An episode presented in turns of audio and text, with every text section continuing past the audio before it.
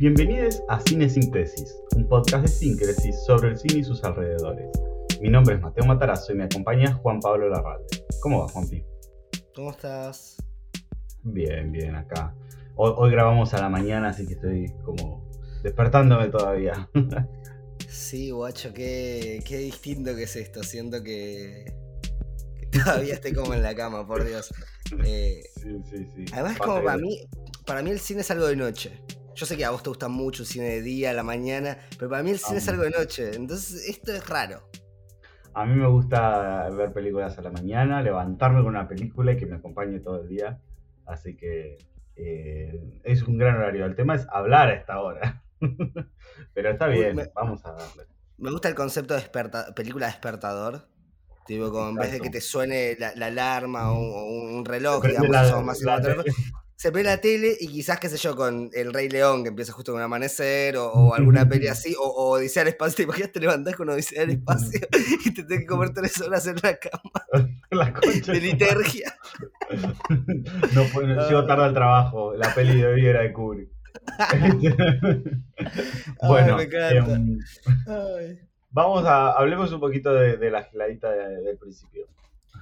Sí, misceláneas. Eh, Boludo, esta semana eh, no recuerdo una semana donde, donde vi tanto, ¿no? Fui mucho al cine, vi muchas pelis. Es más, de las que voy a hablar, quizás que he visto como para compartir y demás, eh, no son todas las cosas que he visto, solamente las que quiero recomendar, ¿no? Eh, pero bueno, estamos en Semana Bafisi aún, fuimos al Bafisi. yo vi dos películas, vos viste una, quizás veramos, veramos, veramos, quizás veramos una más. Quizás veamos alguna más esta semana. Eh, bueno, voy a contar un poquito de la, que vivimos el lunes con Luna, que se llama Popurrí, un mediometraje de 57 minutos, eh, documental sobre la memoria. Bueno, ya hablamos un poco estos días, ¿no? Qué cosa el Bafisi, ¿no? Con lo experimental, con lo documental, con, los tiempos. Eh, esta igual la disfruté, la disfruté, por su duración principalmente. Eh, creo que si duraba una hora y media era insoportable, pero eh, tenía una búsqueda muy linda. Eh, pero bueno, es un cine muy particular. No lo que nos pasó con la película que vimos ayer, que también es muy particular, pero muy no particular. Bueno, ¿querés que hablamos de esa? Digo, Popurrí me pareció copada. Ok, vimos La lavandería de Nancy Sport, una película de Abu Grego, de, filmada en Junín de los Andes, eh, hecha con 2 pesos con 50 y de un surrealismo avallazante, la verdad. Este, no, una gran, gran, gran, gran película. A mí me gustó mucho. Eh, muy es este cine muy independiente, cine muy independiente, que tiene, el mismo director decía, no, no es cine comunitario, pero bueno, tiene rasgos de lo comunitario, de lo construido en conjunto, de lo realizado en un pueblo. Eh, y todo el delirio. La película anterior de él, él estaba dentro del grupo Humus, eh, que es Los Hermanos Karaoke, que también es un, delirio hermoso. Eh, nada, es el tipo de cine de Junín de los Andes. Sí, me parece interesante lo del cine comunitario porque él decía como cine comunitario no, porque no todo el mundo, digamos, tiene una participación como, digamos, en la película como de autoría. Eh, sin embargo, lo que hablaba de filmar en un pueblo era esto de todo se hace un poco más fácil, ¿no? Porque con todo el mundo que hablas, te conoce, tiene confianza, te presta el auto, nos contaba la policía te deja andar con un Renault 12 que dice policía porque no pasa nada, eh, pero vamos a estar disfrazados de policía, decía él, ¿eh? Mirá que podemos robar. Bueno, no roben, decía. Eh, no, la película está muy buena, me parece muy divertida, me reí mucho, me reí muchísimo. sí, y me llama mucho la atención esto de lo bien que funciona, ¿no? Como unidad, lo bien que, se, funde, sin tener estructura, ¿no? Sin tener es como. Una peli muy desestructurada, muy. Eh, sí, surrealista. Tiene una cosa así muy flashera de historias y cosas que van pasando.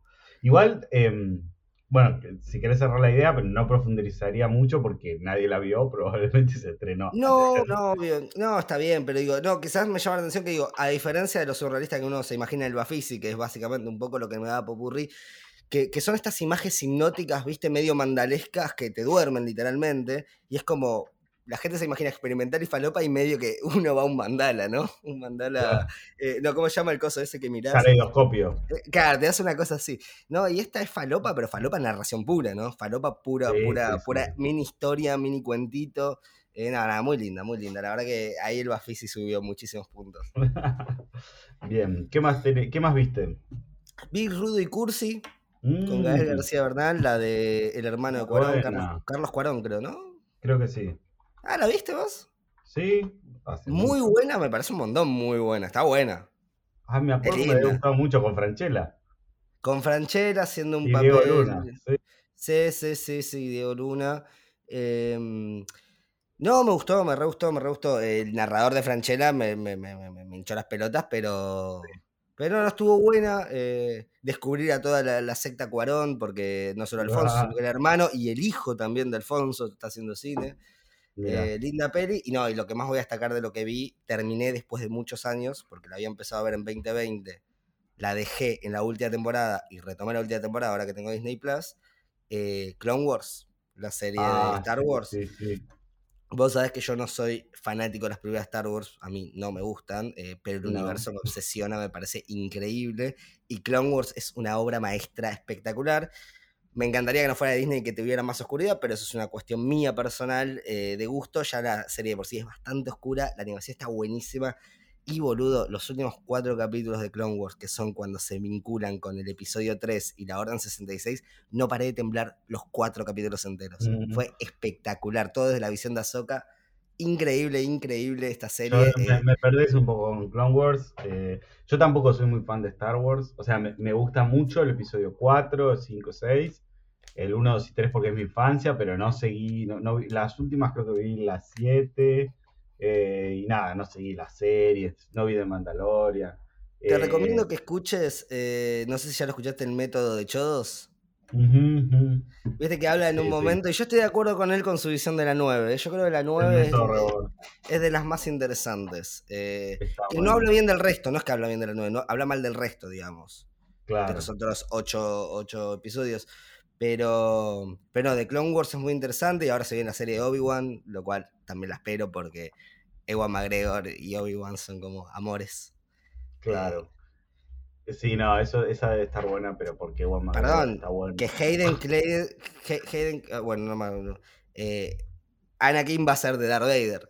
Sí, sí, sí, sí, sí. Eh, así que. Está muy bueno. ¿Cómo se llama este, Christensen? Me sale. Sí, algo así. Sí, sí, sí. Bueno. Em, yo que vi, yo vi poco, yo vi la final de RuPaul 14. este, sigo con One Piece, sigo con One Piece. Eh, ya estoy en Wano para. contame status, claro, status One Piece. Descontame sin spoilearme porque yo no la conozco. Es difícil. Están en Wano, que es eh, la isla eh, de, mm, de samuráis, como ambientada en los samuráis, que no depende del gobierno mundial y que controla uno de los cuatro piratas más fuertes caído. Eh, y bueno, nada, se encuentran ahí con varios personajes. Está recién arrancando y ellos hay, hace como 100 capítulos que estaban todos separados y ahora se están encontrando de vuelta. Eh, es el arco de Guado. Guano, sí. Ah, eh, el arco de Guano, que si no me equivoco es el que sigue estando y si no están, se acaba de terminar, pero nada, los 100 y pico capítulos que me quedan me parece que son de este arco. 100 capítulos para un arco, eso ya es una campaña entera. Hay arcos de 200 capítulos, sí. A es más, un campañón. otra vez, hay veces que son un día 50 capítulos en la historia. ¿Qué? O sea, probablemente de, de, de, de lo, el, no sé, de 300 capítulos atrás haya pasado una semana o dos en la historia. Qué eh, densos. Es redensa, redensa. Hay un montón de personajes y están toda la tripulación, todos los personajes van apareciendo, personajes vuelven a aparecer, no hay relleno. Bueno, en fin, One Piece. Em, ¿Qué más tenemos de noticias? La película que nadie pidió sigue anunciando su estreno hace ocho años y se va a llamar El Camino del Agua.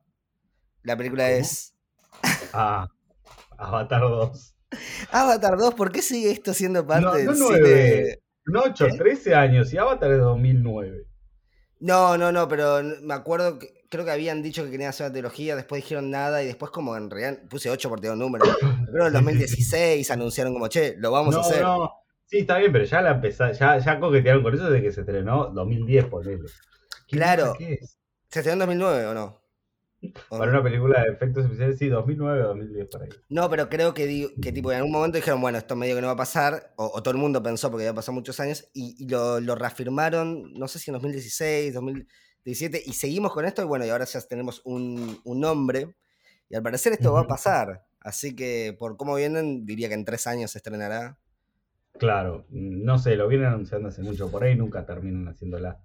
Eh, pero bueno. Eh, ¿qué más tenemos? Eh, mm, ah, sí, eh, Wonka, la, la precuela de la fábrica de chocolate. ¿Qué vos sabías de eso? visto. Sí, sí, sí. Eh, que actúa que yo- Timothy Chamamet. Claro, yo creo que a Chamamet, pobre Chalamet, eh, yo creo que hoy en día como que las productoras están como, che, tenemos a este pibe acá, tenemos a esta pibe acá, como estos, estos actores, a Zendaya, Chalamet, todo eso, y es como, inventémosles historias. Y es como, ¿y si hacemos Wonka? De, ¿Y ¿A qué dan? ¿A qué dan? Da, da Willy Wonka, va, dale, mandale. Claro, yo creo que va por ahí. Pero bueno, nada, se veía, la imagen de él de Wonka me gustó. Yo vi una imagen y me Sí, gustó. sí. Lo Es lo igual al Wonka, es como una mezcla, ¿no? Del Wonka entre el Wonka de... Es más a la de- original. No sé Claro, es. es- pero tiene un poquito la, la, la oscuridad, entre comillas, de... Que vos la de- viste la original, ¿no? Sí, es hermosa. Hermosa, hermosísima hermosa película. película. Sí, sí, Eh, ¿Qué más tenemos? ¿Hablamos de Barbie? Al final, que íbamos a hablar No hablamos de Barbie, no hablamos de Barbie, me parece. Va a salir la peli de Barbie, que si uno lo dice así, suena como, uy, ¿qué? Otra de esas de dibujitos animados que ve mi sobrina. Sí, Eh, mi- ¿cómo llama mi. ¿Cómo llama la del pony? Mi pequeño pony. Claro, hay un montón de Barbie de esas. tipo de esas. Pero no, es Barbie de Greta Gerwig. Ajá. Anda a taparla al ángulo. ¿Qué onda? Eh, Basando en la historia de, de- de- de juguete de Barbie, con actúa Margot Robbie, actúa Ryan. Gosling de Ken. eh, Ay, Goli de Ken me encanta. Sí, sí, actúa Michael Cera, actúa Will Farrell. eh, hay un ¿viste montón que- así. Viste que si tiene que ser Ken, es un Ryan, no es Gosling o es Reynolds, pero tenía que ser uno de esos dos. Sí. ¿No? Es como que probablemente esa, esa fue la gran decisión, ¿no? Qué Ryan. Sí, no, no, brillante, brillante. Che, me estoy enterando de cosas Este. que me decís muy buenas. Va a estar Will Farrell, eso me suma un montón. Will Ferrell, sí. Y. mm, sí, hay no varios aparece personajes. No, Willem Dafoe. No Estaba en todas. Eh, ¿Está? No, No, sé, aparece en reparto, ahí cuando buscas en Google. Eh, igual Willem Dafoe podría, porque para mí es tipo mm, el coso de Harry Potter que vuelve en el tiempo y son muchos, ¿viste? Hermione en la Mm. 3. Para Sí, mí creo Willem que- Dafoe hace algo así No. en la vida. Y Ah, sí. 10 películas en simultáneo. Está eligiendo muy bien sus papeles. Siempre elige bien sus papeles. Sí, obvio, obvio. Bueno, tiene épocas, ¿no? Pero sí, sí, obvio. Este, bueno. eh, arranquemos hablando de William Defoe, de la peli que vamos a hablar hoy. El Jester. La peli. Eh, bueno, ¿querés introducir la voz que me parece que es el que más le gustó? Uy, ok, ya empezamos así. Bueno, vamos a hablar de Nordman, la última película de Robert Eggers, eh, director de The Witch y El Faro, un director que tiene pocas películas, aunque eh, The Witch salió en 2016, 2013, no, 2013. No, 2013. Sí. Pará, ¿eh? No me acuerdo. Eh, mm, el que sabe estas 2015. cosas sos vos. 2015, 2015 y el Faro 2019. Sí, ahí dice 2015, después dice 2016 y después el Faro 2019. Bueno, ya muchos años de cosas, pocas, eh, pocas películas, digamos, para lo que estamos acostumbrados. Está muy bien esa cantidad de películas, pero uno espera hoy de los directores, ¿no? Como que saquen una película por año, dos incluso a veces. eh, y bueno, nada, esta es una película eh, temática vikinga, escandinava, ¿no? Como algo que, que estamos acostumbrados a ver de una manera que no estamos acostumbrados a ver. Y bueno, la Mm. película básicamente es de un joven príncipe que debe huir de su casa cuando su tío asesina a su padre. Años después regresa para buscar venganza y recuperar lo que es suyo. Le Ya- hace Hamlet. Claro, de hecho el personaje se llama Hamlet. Hamlet O se sea, llama. Es- eso es increíble. Ese es tipo de humor yo lo adoro. Es, es evidente, claro, y juega con eso, y juega con la estructura de Hamlet y juega con la forma eh, de Hamlet mezclada con una historia vikinga, y eso es interesante. Em, a mí la peli em, me impactó, pero me gusta cada vez menos. Si no es una película que yo diga, wow. Eh, no es mi estilo de películas, A mí no me las películas tan de época no, no sé si me cierran tanto. Eh, o no. y la pasaste mal con la sangre. La pasé mal con la sangre, es muy violenta. A mí el cine violento me la baja. O sea, me parece interesante cuando la violencia construye una metáfora. Cuando es solo violencia por violencia porque los vikingos eran violentos, me parece que, bueno, ya al pedo, porque no estás eh, haciendo un libro de historia, estás haciendo una película que está hablando del presente, como toda película. Bueno, eh, igualmente, eh, si bien es verdad que la fidelidad de la cultura nórdica, una, una verdadera cultura nórdica, ¿no? Bastante distinta a la que estamos acostumbrados a ver en el mainstream, similar pero distinta, ¿no? Digamos, un poquito más cruda, si se quiere. Para mí la violencia es parte de la película porque es parte de la cultura que muestra y para mí sí es, una parte intrínseca de, la narración. Sí, la violencia construye esta idea de venganza. ¿No? Mm. Eh, entiendo que... Y perdón, para mí podría haber sido mucho más eh, gore de lo que fue, porque violenta es, pero pero podría haber mostrado muchos más impactos que lo mostraron para solamente ser morbosos. Y me parece que la película se cuida mucho de no pasar como una película más de acción donde solamente mostramos eh, vísceras, aunque hay vísceras. Sí, sí, sí, obvio. pero bueno, no sé, a mí eso, pero eso es personal. A mí las imágenes violentas en el cine me sacan de la historia, me hacen como, eh, me hacen sentir que estoy de vuelta en la sala de cine mirando una proyección, porque me asco ¿entendés? Entonces no, no me... Sí, sí, no me, entiendo, entiendo. No me copa eso, ¿entendés? Es como, como un mal chiste. me, me, me, que te encanta de la película. Me encantó que me preguntaste antes como si será de terror y yo dije, no creo que esta sea muy de terror. me dijiste, ¿y violenta? Y yo dije, sí, boludo, violenta, va a ser son vikingos, ¿cómo no va a ser violenta? Eh, bueno, algo importante de la película es el, em, el como eh, historicismo vikingo que tiene, ¿no? Como la, la, búsqueda por eh, mantener como una, un realismo naturalista en... No, naturalista no es. Eh, busca un realismo vikingo. Eh, muy fuerte y un realismo vikingo también desde la perspectiva vikinga en cuanto a la magia y en cuanto a los rituales. El mundo espiritual. Algo que seguro no vamos a estar de acuerdo es me hincharon las pelotas los rituales. Llegó un punto de la peli que dije, loco, cortala con los rituales, no me interesa ver un ritual más. A mí me pasó que en un momento dije como que es mucho ritual, pero bueno, el ritual para mí es una parte muy importante en la narración de Eggers, eh, en este, esta búsqueda de horror cósmico, ¿no? en esta expresión Lovecraftiana que tiene, el ritual es una parte intrínseca del género, digamos. Y me pareció interesante que él vio como estos rituales como muy particulares, ¿no? Vemos rituales que no son... Em, que no los puede construir cualquiera, ¿no? Que ahí podríamos hablar un poquito del clima que maneja Eggers, que me parece que es espectacular. Eh, sí, en un momento dije, son muchos rituales, pero a mí me gustó, me gustaron todos, qué sé yo, o sea, individualmente me parecieron como pequeñas piezas audiovisuales, me parecieron muy interesantes. Eh, eran, ahora sí. muy, eran muy interesantes visualmente, me encantaron visualmente. Lo que me pasaba era que a los primeros 20 minutos de la película ya me había contado todo lo que iba a pasar a través de los rituales. Entonces, narrativamente, me bajaba muchísimo la atención. Yo ya sabía cómo iba a terminar la película si escuchaste con atención los primeros 20 minutos. Y es bueno, como, ok, es una decisión narrativa y la respeto. A mí me embola porque entre que la violencia me saca, que hay rituales cada cinco minutos y que yo ya sé cómo va a terminar, en un punto estaba sentado en el cine esperando que termine.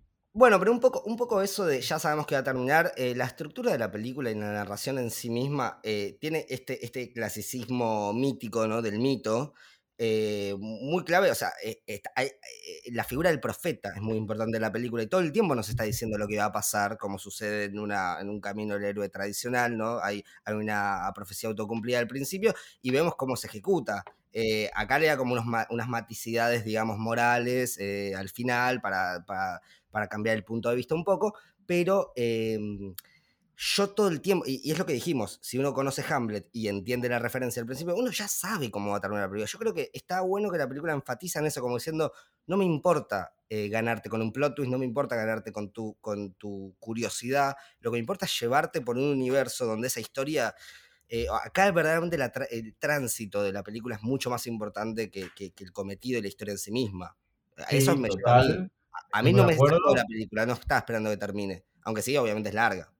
Pero igual es una forma de decir, estoy de acuerdo con que los climas son lo más interesante y de hecho pues, es una gran película, digo, no deja de ser una gran película en cómo maneja los climas, en cómo maneja eh, eh, la construcción cinematográfica de las escenas, ¿no? en, los vestuarios, el arte, eh, la composición, o sea, tiene, es muy acertada en muchas decisiones. Es una película muy, muy interesante en cómo maneja los espacios, cómo maneja la espacialidad en relación a los personajes, ¿no?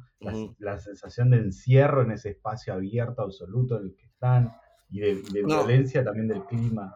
Y hay algo en esto de, buscar las asociaciones a Hamlet, ¿no? De hablar esto, de que lo hablamos, bueno, ayer cuando nos sentamos eh, con Axel y le preguntamos un poco del teatro shakespeariano y demás, ¿no? Como que yo algo... Axel Emilian, un actor, amigo nuestro. Ahí va. Eh, algo que había notado mucho era el tema del arte, ¿no? El arte está trabajado. Yo, porque a mí, yo antes de ver la película, lo único que sabía de la película, lo único, era todo este esfuerzo que había hecho Robert Eggers por ser fiel a la cultura nórdica real, ¿no? Digamos, esto de que contrató un montón de gente especializada para que construya las cosas de la misma manera, ¿verdad? Que yo a mí me la baja un poco enterarme de esas cosas de producción porque me pongo a pensar que tanto va, se va a ver afectada la narrativa, la, la, propia película, por querer hacer este esfuerzo, ¿no? Como Christopher Nolan queriendo hacer una máquina gigante que te gira la cosa solo para hacer una escena y decís, ¿valía la pena? O sea, construye, bueno, puede ser, ¿no? Acá yo creo que eh, en muchos aspectos es acertado, principalmente por lo bien que logra estos climas, ¿no? Ahí es lo que puse de, del arte, ¿no? Que puse yo acá, que escribí nuestro machete. Eh, pensando mucho en autores como Wes Anderson, ¿no? Digamos que tienden a usar un, escenarios muy cargados, muy plásticos, muy geométricos, o sea, simétricos, como con mucho el arte como gran estética. Y acá el arte está completamente cargado todo el tiempo, ya sea por lo natural o lo artificial, digamos, lo construido. Eh, y sin embargo, acá no tratan de ser justamente estético, sí de construir tremendos climas, ¿no? Como cada, cada lugar responde muy bien a lo que pasa y, a lo que le pasa al personaje y, al entorno que construye, ¿no? Desde la luz, por un lado, que es siempre muy tenue, muy, muy fueguito, muy, muy no tenemos electricidad, eh, excepto cuando son falopa y, después todos los elementos es como que un poco refieren a estos, estos ritos, a, esta, cultura que por más de que sentimos que la consumimos mucho y la conocemos, siempre se nos escapa, ¿no? Me parece que, ahí hay un gran acierto en esta búsqueda. Eh, nada, me parece una de las mejores cosas que tiene la película, que es los climas que genera a través del arte y la luz. Eh, bueno, y la banda sonora que, con los sonidos guturales también, todo, la banda sonora es un constante sí, Está muy, muy buena la, la, banda sonora. Y como decís, sí, me parece que lo central es lo climático. A mí eh, me, me, costó lo narrativo de la peli, me sentí como eh, entre eso, entre lo predecible y lo que vagaba y que no me lleva a ningún lado y que está bien, digo, son decisiones como todo y me parece como muy bien. También me, el, historicismo acérrimo y realismo historicista del cine a veces eh, cae en su propia trampa, ¿no? A veces cae en su propia trampa de em, ir más a eso, como decías recién, que a eh, eh, contar algo pensando en el presente, ¿no? Porque ¿para qué nos sirve hablar del pasado si no es para hablar del presente en algún punto? Y más allá de que lo haga o no, lo que quiera hacer Eggers, que no me importa, es toda película nos habla del presente, porque nosotros estamos en el presente, entonces nuestra interpretación y la lectura surge de la filosofía y el contexto y el paradigma en el que nos paramos para ver una película.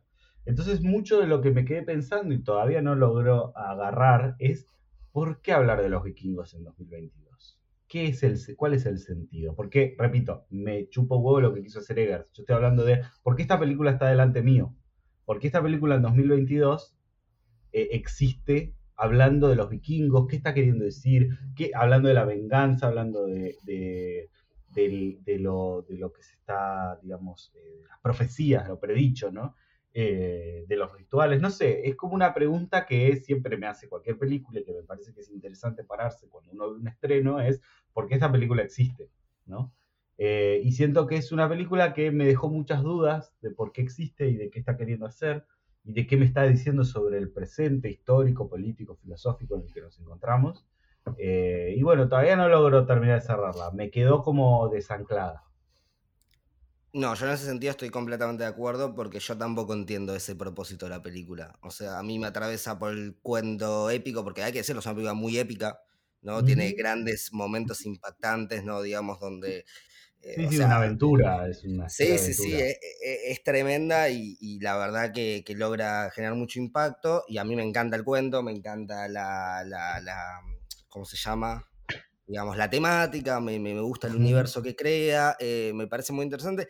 Sí es verdad que uno se termina quedando un poco más en, bueno, ¿de qué me estás hablando? Pues ya por sí es una reversión de Hamlet, no digamos que hoy que en día cada vez que alguien lo reversiona uno pregunta, bueno, ¿cómo la llevas al cine o al teatro hoy en día para acomodarte a ese discurso o a esa expresión que tiene que ver con un ser que lo hace?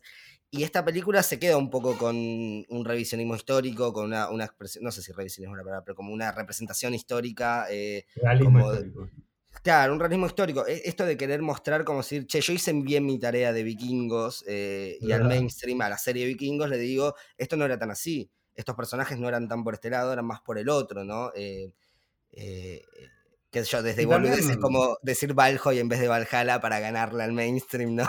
Toda la película. que está muy bueno, es interesante. Em.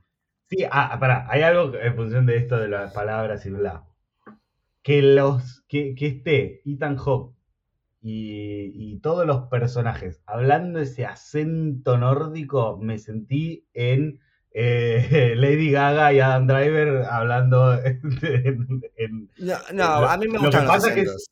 Que el, acento italiano nos suena a comedia y el acento nórdico nos suena a algo serio, pero yo sentí eso, que, que o sea, me sentí como en, House of Gucci todo, el tiempo, como porque, o sea, está bien, hay muchos actores, el protagonista es nórdico real, entonces a él no se le sienta mal, entonces está bien decidido. De la misma manera que por ahí, si bien era extraño porque eh, eh, a, Lady Gaga hablando en italiano no sonaba tan raro porque ella es italiana, o tiene familia italiana, pero ¿por qué están hablando en inglés? ¿Por qué están hablando en inglés? O sea, eh, o por qué están hablando en inglés con acento, es lo mismo que, que poner una Italia de los 60 hablando en inglés con acento que poner un país nórdico hablando en inglés con acento. ¿Qué sentido tiene? o ponérmelo en el idioma o que no me lo ponga con acento. Claro, yo entiendo lo que decís, yo creo que acá no aplica tanto, eh, o sea, obvio que aplica de la misma manera, pero digo, lo que pasa es que en este caso, el idioma que estén hablando, que yo no sé si los vikingos hablan algún idioma, eh, no sé si me decís, hablan finlandés, bueno, y es el mío finlandés que se habla hoy en día, no, no sé, digo, quizás es una lengua muerta, digamos, una lengua eh, más de las runas, de lo tribal, qué sé yo. Y, también digo, es más exótico, entonces no le estamos buscando tanto eh, eh, el, italiano y el inglés, más nosotros siendo argentinos o de habla hispana.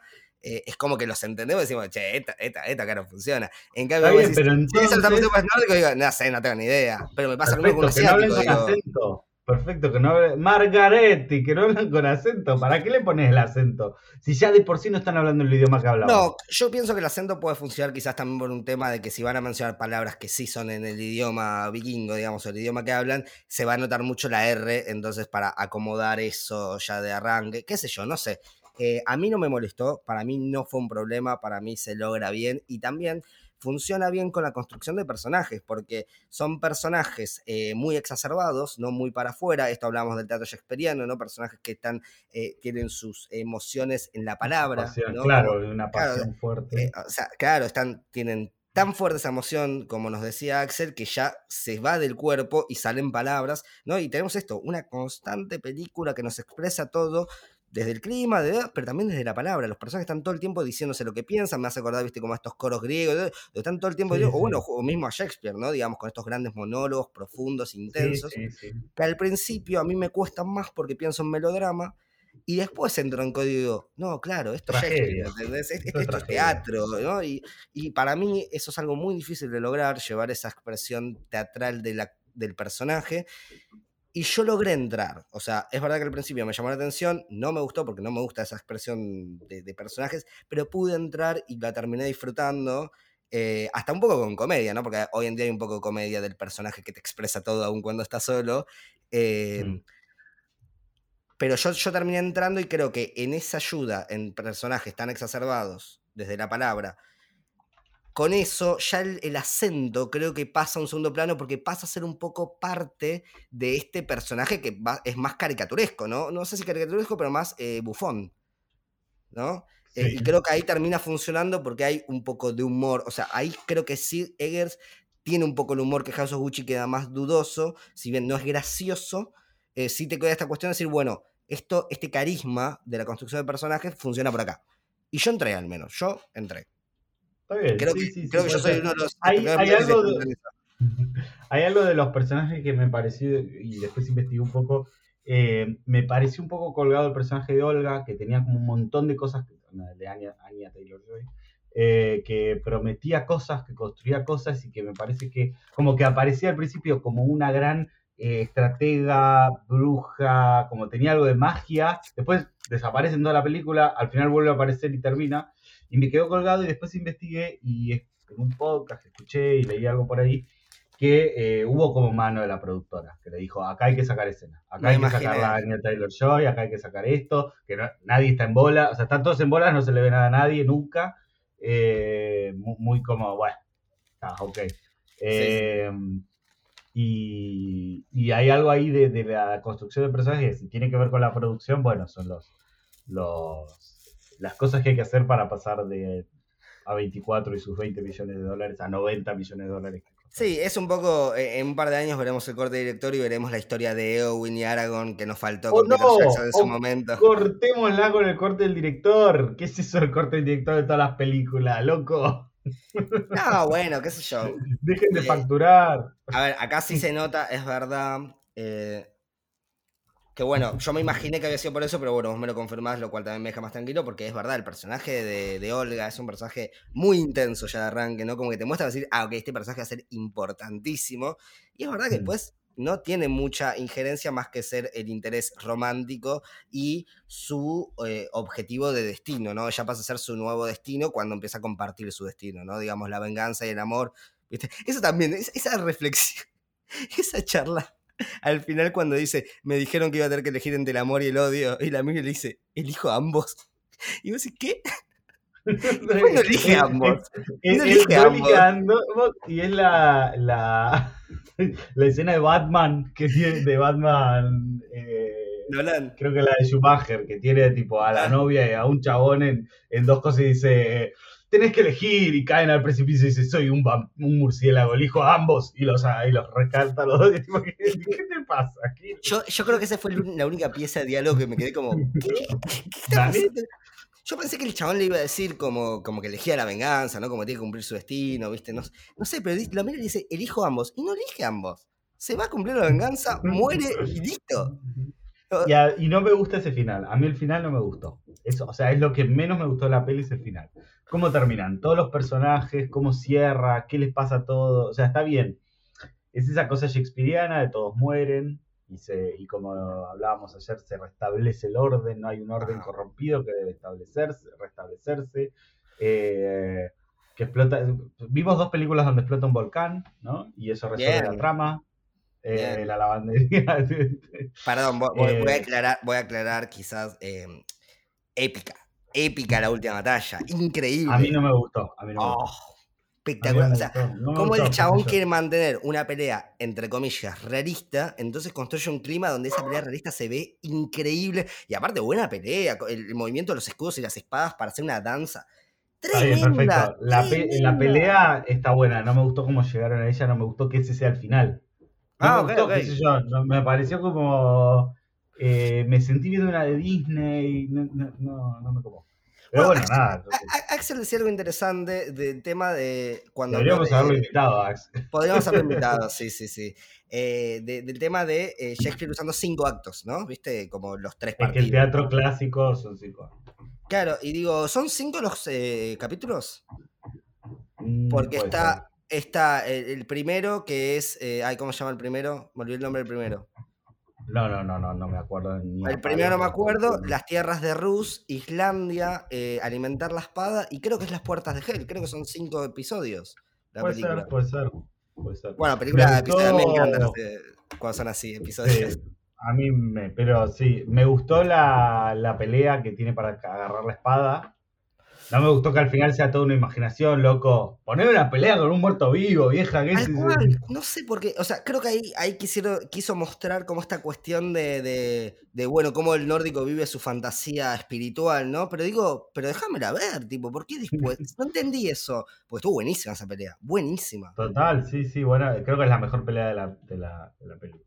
Sí, no sé por qué, es verdad, eso, eso, me parece un fallido muy grande, lo de que tengan que mostrar al chabón mirando y ver que está todo en su imaginación. Porque era el miedo de lo que pensaba que iba a pasar, ¿no? Como que se iba a tener que tener una batalla épica, y no, agarra la espada y el muerto era un muerto, se deshace, ¿no? Digamos. Claro. Eh, eh, y es como que no tiene sentido, porque después la espada sí tenía magia, entonces es como digo, si tenía magia, ¿por qué no podía haber Bueno, todo juega un poco mucho con esto, ¿no? Como la magia está en sus cabezas, no está en la realidad eh, y, y es toda una proyección es interesante, pero bueno, ahí me hubiese gustado ver la proyección y punto. Sí, sí, sí, sí, está bien. Este, pero bueno, igual tiene una tiene una escena, la, escena con Björk que es bárbara. Mm, alta profeta. Muy buena, muy buena. Alta em, profeta. Sí, muy, interesante esa, construcción y toda esa profecía. Me hubiese gustado que no se cumpla, a mí. Pero esto ya es personal y no tiene que ver con la peli y no la hace mal a la peli. No, me hubiese sido interesante que las profecías no sea tan, o por lo menos no sea tan literal. O haya una vuelta de, tuerca. Le dice, vas a luchar contra un, en un río de lava o de fuego. Y ves el volcán ahí toda la película y dice, y van a terminar peleando ahí arriba. Obvio. Sí. Entonces es como, dale, dale. Eh, me sentí en eso, en eso como un poco eh, que me tomaban de boludo un poco con la película. Porque es tipo, haceme un desafío más interesante, haceme algo que cuando estén peleando ahí diga, claro, le dijo eso y, no, y lo estoy entendiendo ahora, no algo que a primer plano que llegan ahí hay un volcán en el fondo y digo, esto va a explotar, que además arranca con el volcán explotando, un plano del volcán explotando. Entonces, es todo muy evidente, todo, todo, todo muy evidente. Bueno, yo creo que tiene que ver, un poco con esta expresión de, que en realidad en estas historias la profecía, o sea, primero que nada hay dos cuestiones, ¿no? La profecía es mucho más eh, literal, no es tan, o sea, eh, eh, como es una metáfora bastante literal, y por otro lado me parece que toda la idea es la construcción de que el personaje avanza con la guía de la profecía, el personaje no avanza solo, es más, hasta que no aparece Bjork, él se había olvidado de su destino. Entonces, es la profecía quien lo encamina no quien lo dispara, quien le dice qué hacer. Eh, eh, me parece que habla mucho de eso, de personajes que, eh, como caballos mirando de frente, ¿no? avanzan al destino que les proponen y no pueden negarse. Por eso es esa decisión final que me hubiese gustado que elija la venganza, poder decir, yo no puedo escaparme de mi destino, no me corresponde, ¿no? Digamos, mi destino es necesario, aparte de la deshonra que lo maldicen a él, ¿no? El padre le dice, cuando hace el ritual de los perros. Muy buen elemento de los perros, muy interesante. Muy interesante.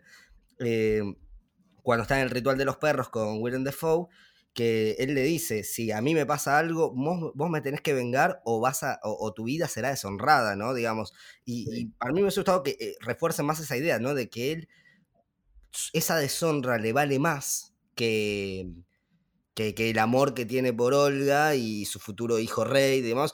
Y también un poco... Es el, amor, es el amor de su padre, a su padre, ¿no? Claro, que, em, termina siendo un personaje. Me gusta esa vuelta de tuerca. Ya sé que no es tan. Pero esa cuestión de que el padre no era bueno, digamos, de que la madre en realidad. también es lo que dice la madre. Es lo que dice la madre. Ya al principio te das cuenta que hay como algo raro entre ellos. La madre, hermano, es obvio. ¿Dónde está Fjolnir? ¿Dónde está Fjolnir? ¿Dónde está Fjolnir? 40 veces. No, sí, obvio, no, pero cuando él llega y ella y le dice que la extrañó, y, hay como una situación rara. Ella le dice, va a coger, le dice que no. Es una reversión de Hamlet interesante en ese sentido, en cuanto al vínculo con la madre, al vínculo con que, la madre era parte de esa orquestación, etc. Eh, pero bueno, no sé, no me. No, no, no, no sé, esto yo, que le dice, tenés que vengarme. Entonces ya sabes que van a salir y lo van a matar me la está poleando toda la peli todo el tiempo a sí misma. bueno, yo, creo que ahí lo que quiere mostrarte la peli es mostrarte este, este cambio de eje al final, cuando Fjolnir se plantea, el tío, ¿no? Digamos, se plantea y, es como, ah, pará, al final este tipo estaba liberando a la madre, estaba, es como, no importa, lo dicen los personajes, pero como que su, interpretación de lo que hacían era piadosa en algún punto, no era maligna y, codiciosa.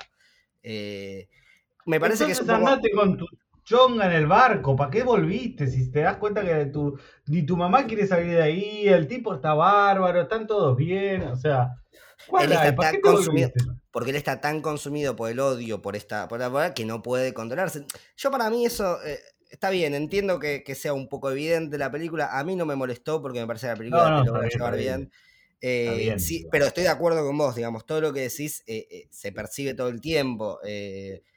Y sí, bueno. pasa? Que es el espíritu de las tragedias. Las tragedias tienen esos momentos donde los personajes deciden algo que va en contra de ellos mismos por su pasión. ¿no? Es la forma de la tragedia eh, que pasa en cualquier historia de tragedia. Y a mí eso me molesta. No me convoca. Siento que la peli entonces me está dejando un espacio de pensamiento eh, llano que no me permite profundizar. O sea, termino diciendo, yo no hubiese hecho eso, no aprendí nada, por decirlo de una manera, ¿no? Eh, pero bueno, nada, es, mi, vínculo personal con estas historias. Muy distinto, por ejemplo, y que tiene un hilo con eh, The Green Knight, ¿no? Este hilo de una historia fantasiosa medieval estrenada. Sí, sí, muy similar, muy, muy eh, como contemporáneas entre sí. De, de, digamos, de, quest, de aventura de un personaje, me parece que es mucho más interesante lo que propone en términos narrativos y estructurales y de tragedia una película como The Green Knight que esta. Que incluso hubiese sido muy interesante si terminaba antes de la pelea, por ejemplo. Si terminaba en el barco cuando él se iba del barco. No sé, que no me la cierre tan obvia. No sé un final tan obvio. Pero bueno. No me saques esa pelea, por favor, que estuvo buenísimo. No me la saques. Bueno, eh, no sé. Eh... Sí, además termina la pelea y él entrando a Valhoy. Claro, o sea, logró su cometido él. Logró su cometido, sí, sí, sí. Ese, es, el sueño vikingo, ¿no? El sueño vikingo. No, y además el padre le dice, si, como no, vas a poder hacer, va a estar deshonrado si no me venga, lo venga, gana su honor nuevamente, logra entrar al Valhalla. Me, me parece bien, o sea, la peli está muy buena, a mí no me gustó mucho, no me resonó tanto, pero es una gran película, está muy bien construida y si les interesa todo este mundo, o véanla o piénsenla o eso. Lo que sí me queda dando vuelta es eso, es por qué existe esta película, qué está diciendo del mundo, qué está diciendo de eh, por qué hay que seguir hablando del honor, por qué hay que seguir hablando de... La venganza. Eh, de la venganza. Siento que es una peli que me queda un poco vieja en eso. Me queda como si estuviera eh, hablando una sociedad, diciendo cosas que no sé qué tan copadas están, o que termina, siento que termina siendo una peli un poco conservadora el discurso. ¿Te parece? bueno, yo, creo que habla un poco también de la contextualización de, de, de, de eso, las sociedades, ¿no? Como que todo el tiempo todo lo que hacen los vikingos, todo lo que hacen esta, esta cultura está justificado todo el tiempo estos rituales, estas cosas que son rituales de violencia, que son rituales de, exacerbación, son rituales de, alucinógenos, son rituales de, eh, ¿no? Como que hay toda una cuestión donde hay una libertad fundada en la violencia y un poco hablar de entender las motivaciones de las personas a través de sus contextos puntuales, ¿no? Digamos, como... Y eso es algo que no sé si es un discurso para hablar hoy, pero es algo que se puede hablar en cualquier momento, no sé si hoy tiene una predominancia, pero sí esta cuestión de que lo que nos parece mejor, eh, obvio, moralmente correcto, ¿verdad? está muy determinado por esa, mm, por esa cultura y ese contexto concreto que, mm. eh, que digamos, perdí el hilo igual, pero mm, no, nada, eso, eso. Sí, sí, perdí el hilo ahí, pero. Em, quizás hablo. No, quizás hablo un poquito de eso, ¿viste? Porque terminamos empatizando con los personajes de alguna manera. Ah, eh, y, nos metemos, digo, nos metemos en su moral, terminamos determinando como hay un bueno y un malo, ah, mirá, el bueno no era tan bueno, y como que terminamos, porque al final él termina siendo el monstruo, el malo de la película, él termina siendo el, el, el, hombre de la bolsa en el, en el, armario, ¿no? El que aparece a la noche y empieza a masacrar a un pueblo inocente, digamos, ¿no? E, él se vuelve eso de alguna manera. Cuando la madre le dice, yo quería escaparme de esto, vos volviste a hacer eso que lo que me quería escapar, ¿no? Como mi destino también está sellado. Em, digo, hablar de una moralidad dudosa dentro de una cultura que ya de por sí no acompañamos eh, en nuestra vida cotidiana, eh, quizás hay un poco de eso. Ahora, ¿es algo importante en el día de hoy? No, no. Y la peli, no, o sea, por más históricamente que quieras hacer y bla, bla, no nos importa eso porque no sabemos la producción, nos importa qué vemos. Y lo que vemos, para mí, termina siendo un poco conservador, termina siendo un poco eh, como retrógrado en, la forma. Por ahí sin querer, por ahí el tipo no está en esa, digo, no lo sé, pero nuevamente no me importa, me importa lo que veo. Y lo que yo termino viendo es algo que me sabe a viejo, me sabe a naftalina, me sabe a algo que construye una narración desde una perspectiva un tanto eh, anacrónica y un tanto conservadora también. Pero bueno, eso es lo que me despierta a mí la peli, más allá de lo genial que es y lo construida de esa manera tan interesante. Eh, sí no entendí por qué el tipo se hace esclavo. ¿Por qué no, no iba ahí? ¿Sabes que pensé lo mismo? Cuando lo vi dije, no podés decirle a tu es un héroe, claro, no podés decir, che, me voy para allá. Claro. A ver, el chabón, tenía, el chabón, tenía, que entrar de incógnito, ¿no? Digamos, de una manera que nadie lo pueda percibir como eh, un vikingo. El chabón entrar ahí, todo el tiempo lo perciben como eh, inglés o lo que sea, ¿no? Digamos, porque Anya, si vamos a hablar de su acento, el acento de Anya no era escandinavo, parecería. Parecería ser más británico, creo yo. Porque le, dicen, claro, porque le dicen paganos a ellos, ¿no? Digamos, le hablan de estudios en la cruz, o sea, entendemos que no son eh, escandinavos, eh, y él creo que se tiene que infiltrar así. Bueno, eh, mal como esclavo no le va. claramente hay algo muy interesante de cómo tratan los esclavos los, escandinavos, ¿no? muy distinto, cómo los dejan tener cierto, cierta libido, cierto placer, ¿no? Viste que cuando está en el ritual, que él está con Anya, que los llaman. Me, pareció una de las cosas... Me pareció una de las cosas más conservadoras de la película la forma en la que trata a los, a los esclavos. Porque, repito, me, me, importa muy poco que esté bien ambientada en la época. Está hablando del presente siempre. Toda película. Pero, es muy distinto a, a, los esclavos norteamericanos, a los esclavos egipcios. es como percepciones de esclavitud que tenemos vistas, es muy distinto a los esclavos actuales. Eh, y digo, y, esta, y, y, me parece un poco. sí, sí, sí, eso es interesante.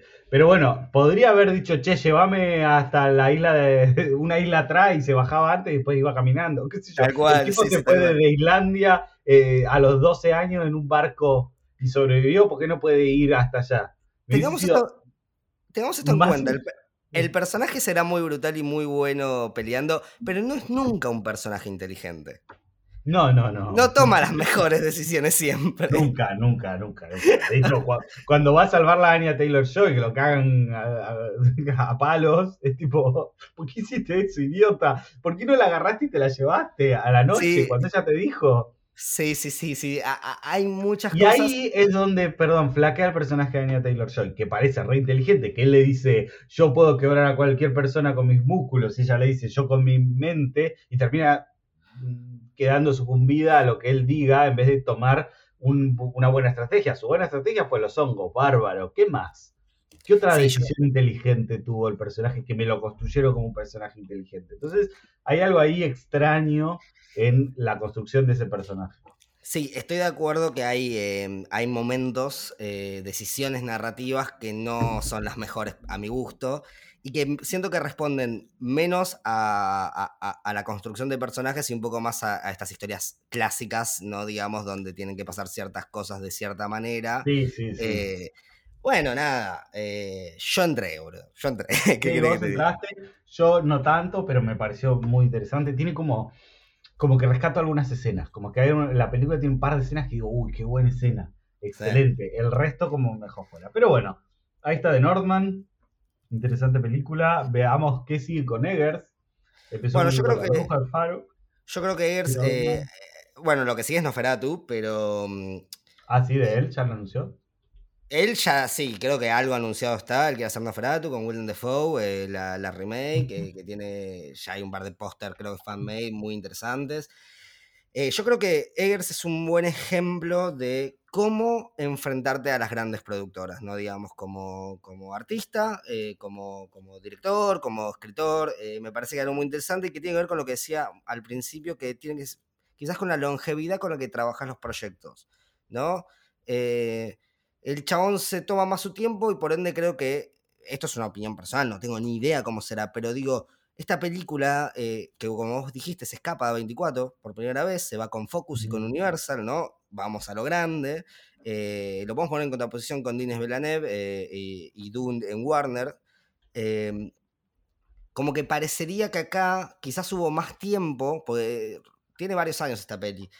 Y, yo creo que quizás en ese sentido puedes atajar más cosas con más tiempo, ¿no? No, te corren tanto. Focus quizás es un poco más copada que Warner, también creo que eso. Eh, Denis Villeneuve va con Warner Main, no con Warner Independent. Sin embargo, eh, Eggers va con eh, Focus, que es la productora independiente, como ya he hablado en otro capítulo, y sigue sosteniendo a Regency, que es su productora de cabecera, eh, que algún día la, la traeré. Me parece que quizás la clave puede estar un poco ahí, en tomarse más tiempo con las productoras grandes para hacer tu película y llegar a más acuerdos y no sacar a, modo pavote, ¿no? Digamos, eh, industrialmente dos o tres películas por año. Eh, igual ahora lo pienso y en Villeneuve también se tomó bastante tiempo, igual no lo logró. Sí, sí, total. Eh, bueno, qué sé yo. Igual, no sé no sé cuánto va a poder volver a filmar Robert Eggers, porque le fue como el orto a la película en términos de taquilla. Todavía en primera semana no recaudó lo que costó, lo cual es sí. general, es Robert Eggers, pero en general si es un, director más pequeño, no bueno, más. Pero hay que ver qué buscan las productoras. Hay que ver qué buscan las productoras, porque si buscan prestigio lo lograron, porque las críticas son muy buenas, esta película muy buenas. Ni eh, siquiera tuvo tanto rum rum, eh, perdón, pero no, o sea, sí, la mencionamos en podcast, pero no es una peli que está, hay que ver, pero mm, no pero sé. las críticas fueron positivas, a eso me refiero. Bueno, sí. Eh, evidenciando un poco lo que está diciendo la taquilla, fuimos al cine el lunes, éramos tres personas y éramos solo tres personas. el cine fue nuestro. Total, entonces me parece que es una peli que costó, entre 60 y 90 millones de dólares y en Estados Unidos y Canadá, que es, no, un poco más, eh, y, entre Estados Unidos y Canadá, que es eh, lo que les importa a las productoras, hizo 12 millones. Claro. Y en el mundo entero hizo 26 millones.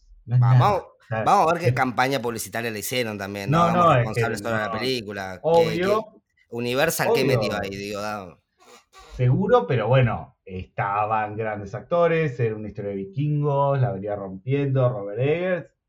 Para mí, eh, no sé si estuvo eh, a la par del presupuesto que pidió y de lo que, no sé, vamos a ver cómo le va, pero seguro lo que yo más creo es que Nosferatu o lo que sea que él haga va a volver a un presupuesto Igual, perdón, tenemos un segundo round que hoy en día se mide también mucho, que son las plataformas. Hay que ver qué pasa cuando tengas sostener en plataformas. no generan tanto ingreso las plataformas. Las plataformas, pensá que son suscripciones, que es lo mismo que este de Nordman o una peli de dos pesos argentina. No, no es el, la manera de incorporar eh, plata a las plataformas. ¿eh?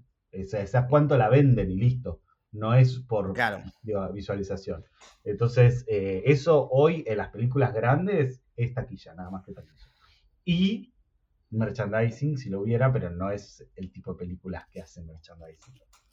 Vos le pones tu, sellito de recomendada, más allá de que no estés tan cómodo. Sí, si les gusta este cine, sí, si les gusta este cine, sí, la recomiendo. Bueno, entonces eh, vos le pusiste el sellito, yo le pongo el mío, inauguramos sello síntesis, esta película es recomendada por este podcast. Eh, y bueno, y con eso damos por finalizada esta, para mí, gran película de Robert Eggers. Eh, todavía, yo creo que me pasó algo contrario a vos, yo con el tiempo me va gustando más, así que todavía no, no tengo una definición donde la coloco. Pero bueno, vamos a pasar a hablar de una productora esta semana. Eh, ¡Productoras!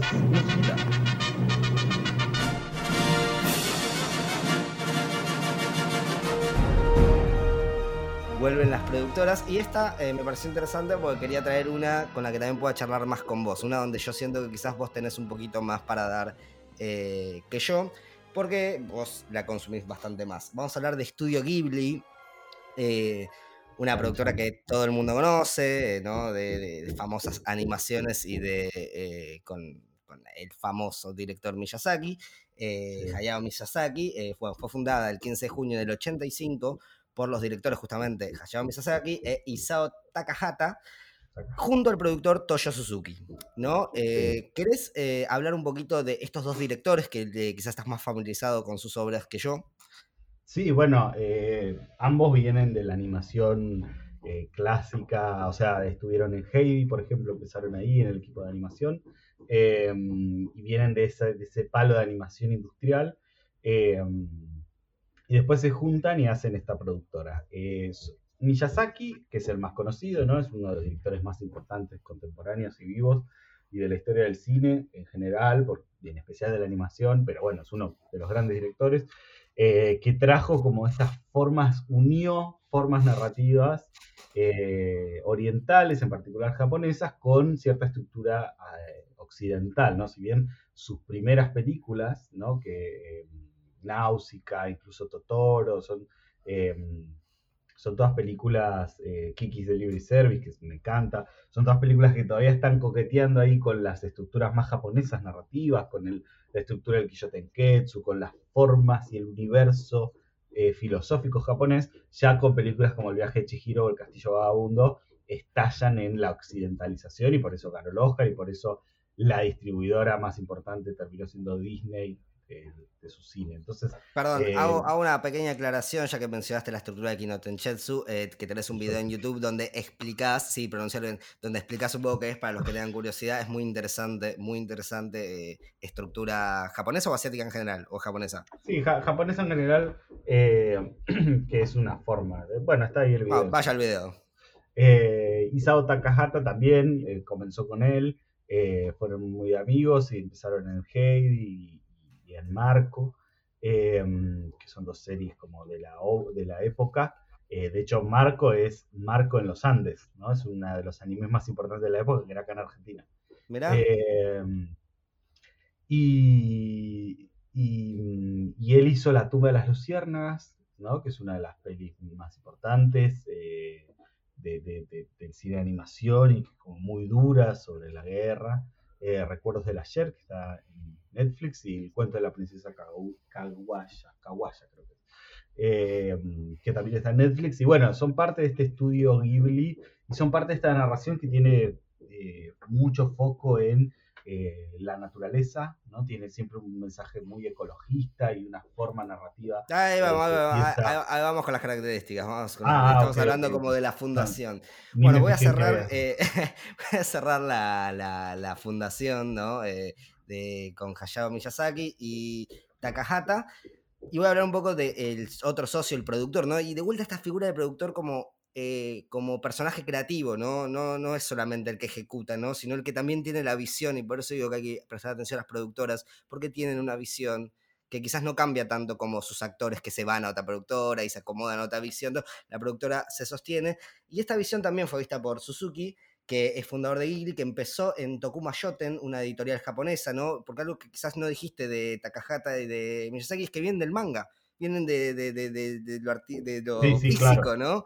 Eh, entonces empieza todo esto en una editorial, ¿no? Empieza cuando una de las cosas que más se veía era el manga, ¿no? Y ellos sean muy fanáticos de eso, eh, bueno, ahí Suzuki trabaja en una revista importante que se llama Asahi Genio, eh, que es más que nada una revista como de farándula, tipo historias sensacionalistas, farándula, historias de Yakuza. Esto me pareció genial. Había historias, era como una de las secciones de historia de Yakuza, escándalos, bueno, tópicos eróticos, todo bien de japonés. Eh, bueno, y él trabajaba en la parte de manga, ¿no? Em, eh, bueno, esto pero no te me pareció interesante que esta revista cuenta con el manga publicado por el mismo autor más longevo de la historia, que es de eh, Senin Buraku, de Kokoshima, que es un manga que se hizo del 56 al 2014. Sin ah. parar en esta revista por el mismo autor. O sea, eh, Hunter x Hunter la tenés adentro. no, Detective Conan.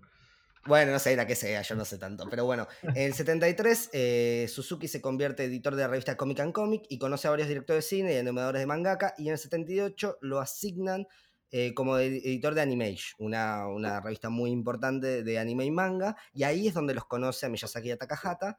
Y bueno, él impulsa, vos hablas de Náusica, él impulsa el manga de Náusica del Valle del Viento.